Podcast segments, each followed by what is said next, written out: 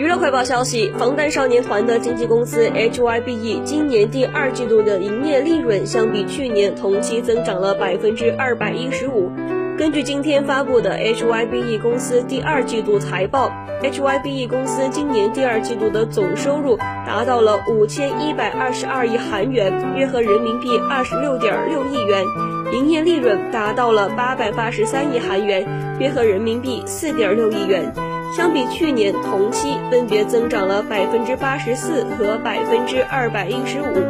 HYBE 的首席执行官朴智元表示，公司将进一步加强多元化体制，争取在二零二三年推出更多艺人。